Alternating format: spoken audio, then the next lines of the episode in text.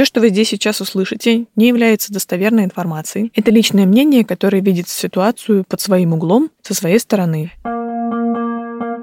Добрый день, вечер, утро. Меня зовут Владимир, мне 38 лет. Родился я в городе Полтава, там я изначально рос. Потом я жил в Киевской области, и после Чернобыльской аварии родители поехали на ликвидацию аварии на ЧАЭС. Ну и, соответственно, я переехал потом в город Славутич, который был построен вместо города Припяти для работников атомной станции. Как таковых прямых родственников в России у меня нету, но есть у моей жены. Она сама крымчанка с Евпатории. У нее очень много там в Евпатории друзей и родственников, а вообще там в Ростовской области много родственников. И последний раз мы с ней ездили в 2012 году как раз через Луганск в Ростов. Где я был и что я делал 24 февраля? Где-то без 15-6 меня разбудил звонок отца, а встаю примерно где-то в 6 20, то есть это как бы для меня даже рановато было. И он сказал, что нас напала Россия. Я сразу включил интернет-ресурс, начал пересчитывать, что происходит, поскольку как бы мы находимся не так далеко от российской границы, как бы информация очень актуальная. Мы живем под Киевом. Как бы взрывов никаких там изначально не было, уже потом Позже были вертолеты, которые летели через нас, но это было уже на следующий день. До этого как бы просто была информация о том, что напали. Ну, честно говоря, такое э, ощущение было, что это может произойти. Но чтобы это было на самом деле, это был все-таки шок. Хотя морально к этому я где-то примерно дня за четыре начал готовиться, потому что риторика Владимира Путина как раз стала очень похожа на то, что он собирается это сделать, а уже не просто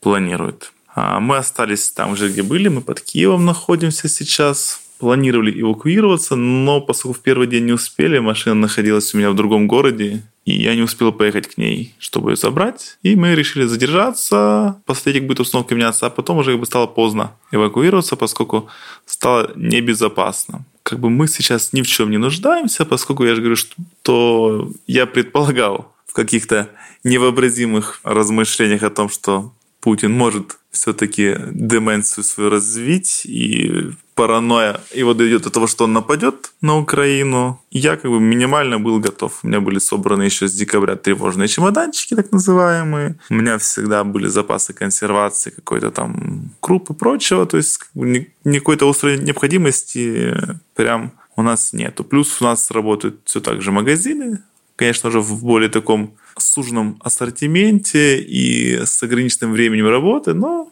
тем не менее, все в городе у нас есть. Из угроз, ну, на сегодня мы находимся в таком, условно говоря, пузыре, потому что мы находимся в близости Киева очень плотной, прям в знак Киев у нас за знаком нашего города начинается. Когда наш город оканчивается, Киев сразу начинается. Но как бы он не сильно густо заселен, этот пригород. Поэтому у нас как бы все-таки какое-то расстояние ощущается до Киева. И вокруг нас очень много мостов, которые были в первые дни взорваны, и, соответственно, техника а, российских войск не может здесь пройти. Они периодически пытаются построить понтоны. А, их там наши артиллеристы и прочие структурные подразделения армии Украины накрывают, и они как бы откатываются, начинают переходить на Гастомельское направление, потом там на Бучу, на Репене пытаться обходить Житомирская трасса, обходя нас. Ну а с другой стороны, как бы нас тоже идут с другого направления, но там тоже мосты взорваны, и они как бы к нам не доходят. Поэтому у нас угроза на сегодня только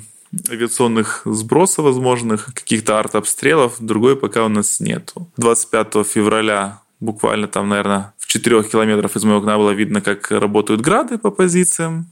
Не знаю, честно говоря, что там стреляли, потому что там кроме сел я ничего не видел. Ну, единственное, конечно, с тех позиций, когда вот пролетали вертолеты, у нас запускались противовоздушные ПВО системы. То есть они спалили как раз по этим вертолетам, и там же сбили несколько, один или два часа, я не помню уже, вертолетов. Поэтому, может быть, пытались их найти, но там на самом деле просто у нас в деревне, и все эти ПВО мобильные, поэтому в этом особого смысла, наверное, нет. Ну, поутюжили градом.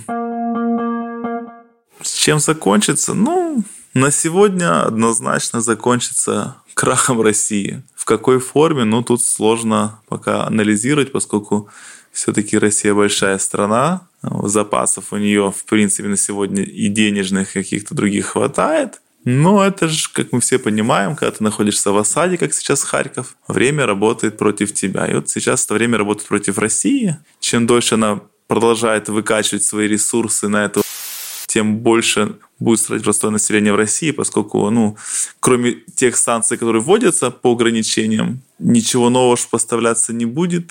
Технологии, которые сегодня есть в России, не позволяют заменять технологии там, корейские, японские, европейские, американские. Соответственно, эта техника будет там и прочее вроде выходить из строя, ну и потихоньку будет Россия скатываться там в 20 век, потом, может быть, в 19 не знаю. Зависит от того, как долго это все будет продолжаться. Ну, естественно, и деньги правительство будет брать уже за счет граждан. Соответственно, общее обнищение страны, к сожалению, наверное, будет гарантировано. А учитывая, что с 2004 года я в Россию ездил на фестивали, слеты к друзьям, я, в принципе, знаю, как живет Россия, то кроме Москвы, Питера, ну, может быть, Екатеринбурга, особо люди богато никогда не жили. Но сейчас, мне кажется, еще сложнее настают времена, поэтому, ну, э, единственный шанс на сегодня определить, это чтобы в России люди осознали, что они могут что-то изменить что они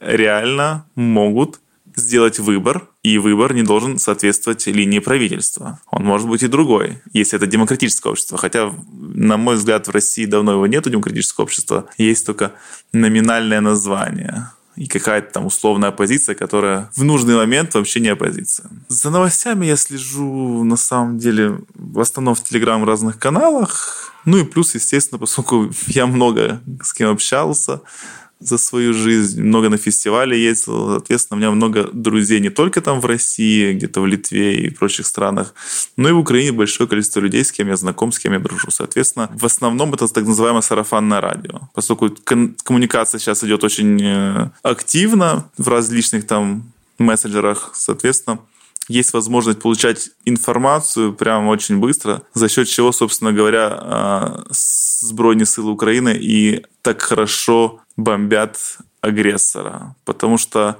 из-за каждого куста, из каждого окна, грубо говоря, если не телефон и не автомат смотрит, то два глаза, которые могут увидеть, а потом сообщить, где кто как идет. И поэтому здесь не встречают людей с цветами, с тортами и с хлебом с солью, потому что этих людей мы сюда не звали. Гостей мы любим, мы очень радушная нация, а непрошенных гостей еще и с оружием, которые еще и убивают наших женщин, детей, мужчин. Никто здесь прощать не собирается, любить тоже не будет. Как я отношусь к русскому народу? Отделяю ли его от власти? К русскому народу, как к народу, я давным-давно отношусь как очень аморфному народу. К сожалению, большинство людей, даже среди тех, кого лично я знаю, это люди, которые готовы мириться независимо от того, насколько тяжело им будет, насколько большое давление на них. Легче пойти по течению, чем против него. Это логично, наверное, это допустимо, потому что, ну, как бы закон сохранения энергии никто не отменял, и, соответственно, легче идти по течению, чем против него. Но есть так называемые красные линии, перейдя которые ну, нельзя уже дальше терпеть, нужно что-то делать. Поэтому как бы отношусь ли я хорошо или плохо? Да никак не отношусь ни хорошо, ни плохо. Я просто понимаю, что какой-то присутствует, не знаю, арабский менталитет, что ли, поскольку многие годы всех активных в Советском Союзе, а до, до этого в царской России изничтожали зачем-то. И как-то, наверное, на генном уровне многие люди, им легче покориться, чем идти против царя. Поэтому как бы там нету, нету, а, такой ненависти или какого-то там нелюбви. Ну просто я не могу себе представить, чтобы украинский народ мог так терпеть, как издевается над э, людьми в России. Я прекрасно понимаю, что народ и власть совершенно разные люди, но я также понимаю, что если народ скажет нет власти, то народ вполне может эту власть поменять. Простой пример, потому что в Украине это два раза делалось. Но кто-то может говорить, что Майдан-то плохо, из-за Майдана куча проблем. Мы не спорим, да, там проблем хватает.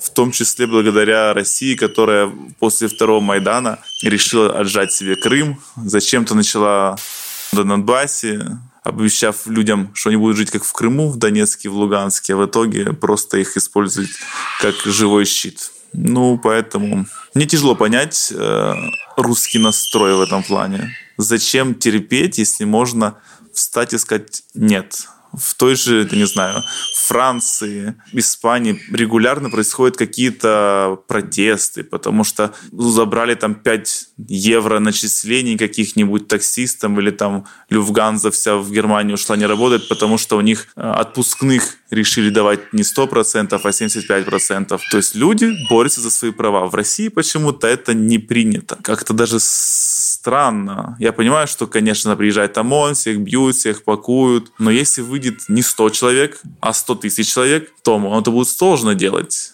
Но как-то так не получается в России. Посыл для украинцев, которые тебя услышат. Украина, вы найкрутіші, ви всі, всі, всі молодці. Перемога буде за нами. Я вас всіх обожнюю. Ви вельми не знаю, чарівні люди. Нам дуже шкода росіян, які до нас їдуть сьогодні з військовими якимись прагненнями. Нам їх жаль, але ми будемо захищати свою країну.